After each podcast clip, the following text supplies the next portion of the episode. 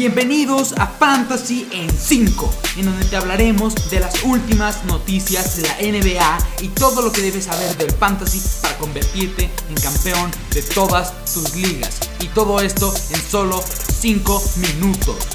¡Comenzamos! La NBA está de regreso al igual que el fantasy basketball. Espero se encuentren muy bien. Hoy les traigo unos cuantos waivers.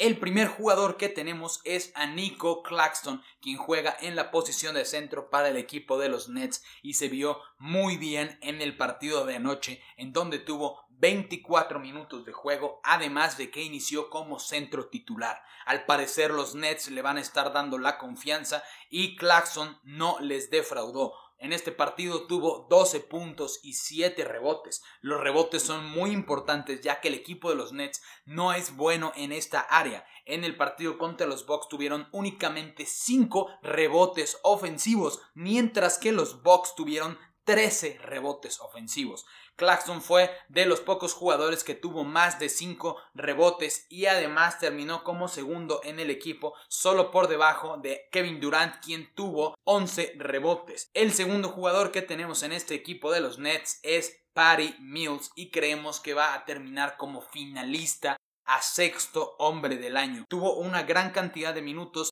29, y además logró 21 puntos, 2 rebotes, 2 asistencias, además de un robo de balón y un bloqueo. Se vio increíble, encajó excelente con este sistema ofensivo de los Nets y creemos que más adelante va a seguir con números muy parecidos, nos gusta bastante, sabemos que quizá no va a estar disponible en todas las ligas, pero si lo encuentras, no duden en agarrarlo. Un jugador que quizá valga la pena cortar en este equipo de los Nets es a Bruce Brown, quien únicamente tuvo 3 minutos de juego, añadiendo solo un rebote y de seguir con la misma rotación en este equipo, es mejor cortarlo y quizá agarrar algún jugador como Cam Thomas, quien tuvo el mismo tiempo, pero tuvo dos puntos y un rebote y además viene saliendo de ser el MVP en la Summer League y quizá tenga más minutos. En este juego quizá no los tuvo porque número uno es un novato, número dos el partido se les complicó bastante desde el principio, los Nets empezaron perdiendo por más de 10 puntos en el primer cuarto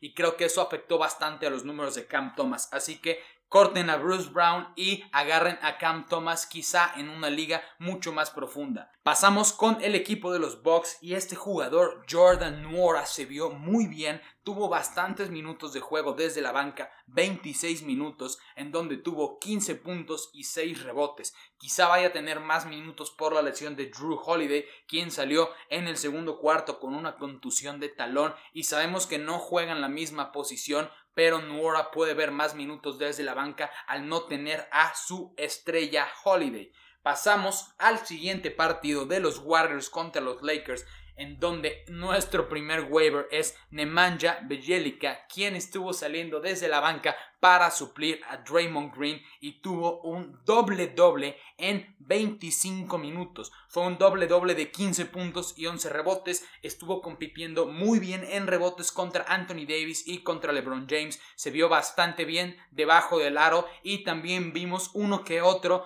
tiro de tres en donde se vio muy bien la rotación en este equipo de los Warriors es muy buena y el tener 25 minutos está excelente ya que tienen mucha profundidad en este equipo. El segundo jugador para los Warriors es Damian Lee, quien tuvo 15 puntos. Creemos que quizá esto no es sostenible, pero sí podría llegar a tener un mínimo de 10 puntos por partido y en ligas profundas vale la pena añadir a Damian Lee a tu equipo. También tenemos a Jordan Poole como un waiver, aunque quizá no esté disponible en muchas ligas. Lo vimos en varios drafts irse a partir de la ronda 5, así que dudo que lo vayan a encontrar disponible pero si lo encuentran también es un jugador que no deberían de dudar en agarrarlo. Empezó un poco flojo en este partido, pero en la segunda mitad se vio increíble, terminando con 20 puntos y además les ayudó a llevarse esta victoria a los Warriors. En el equipo de los Lakers no vemos a ningún jugador que sea relevante en los waivers fuera de Anthony Davis y LeBron que por obvias razones no van a estar disponibles.